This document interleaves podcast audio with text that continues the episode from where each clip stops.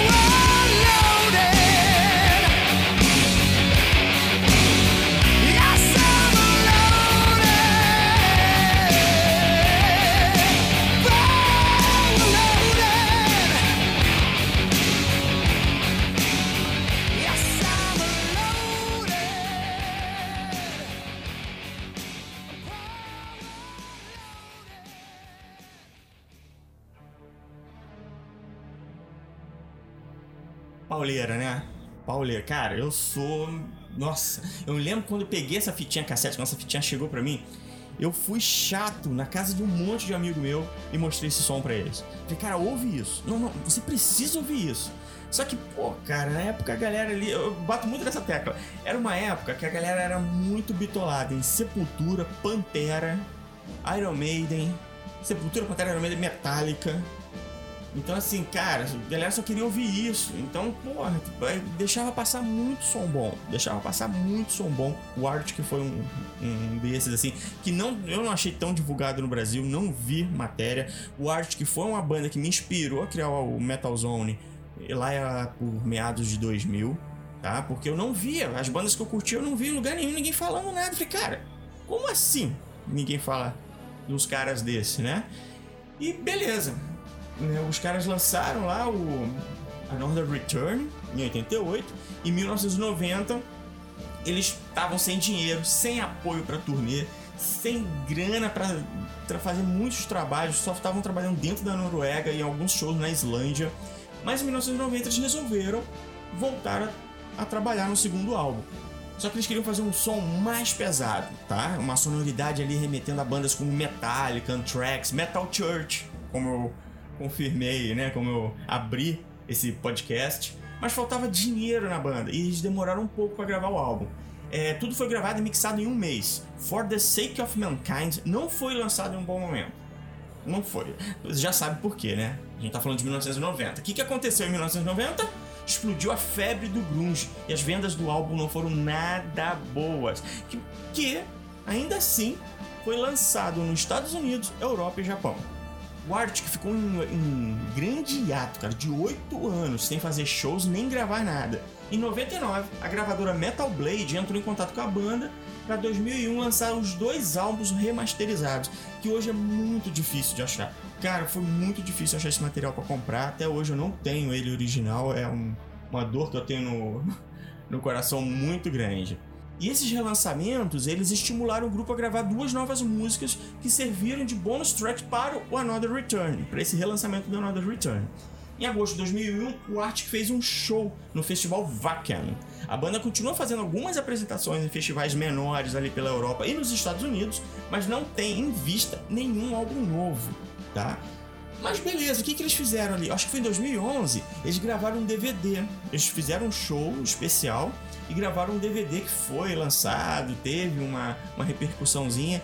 O grupo faz algumas apresentações, mas não tem nada sério assim para material. É uma pena, é uma daquelas bandas maravilhosas que surgem e que são, infelizmente, é, tropeçam né, na falta de divulgação, tropeçam na falta de grana para manter isso. Você vê que não é uma coisa que só do Brasil, né? A gente às vezes pensa que, poxa, cara, uma banda não anda no Brasil porque não tem grana. Isso acontece também na Europa.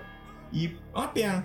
Vamos ficar agora com algumas faixas do For the, For the Sake of Mankind. Eu vou selecionar aqui alguns sons legais pra gente ouvir desse disco, tá? Vamos, vou fazer meio parecido com o que eu fiz com Another Return.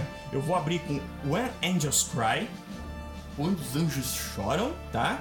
Depois eu vou tocar The One It May Concern e vou fechar esse podcast com Burn Down the Bridges. Vou fazer isso. Vou jogar esses três sons aí que eu acho que dá pra eu acho que dá para ter de novo uma ideia bem legal de como é o som do Arctic. E espero que você que esteja ouvindo esse podcast se apaixone também pelo Arctic, curta a banda. A banda é muito boa. Qualquer coisa, se quiser saber mais sobre eles, dá uma olhada lá no Metalzone, metalzone.com.br, dá uma olhada no site, tem na seção biografias a biografia deles, que é mais ou menos o resumo do que eu conversei aqui com vocês agora. É, não tem muito o que falar, né? Que a banda tá parada aí no tempo, eles deram uma parada, mas dá para dar uma olhada na capa dos discos, que tem aquele, aquela capa bem metalzão década de 80. É bonita, é legal, eu gosto, mas não é, é bem tradicional mesmo daquela época. Então é isso, fiquem em paz, aproveitem esse podcast, entrem no site, deem uma olhada no nosso canal do Spotify, entrem no site do Metalzone para ver outros podcasts com outras bandas, outras histórias de banda, histórias de discos também. Tem muita coisa legal lá, tá bom? Forte abraço!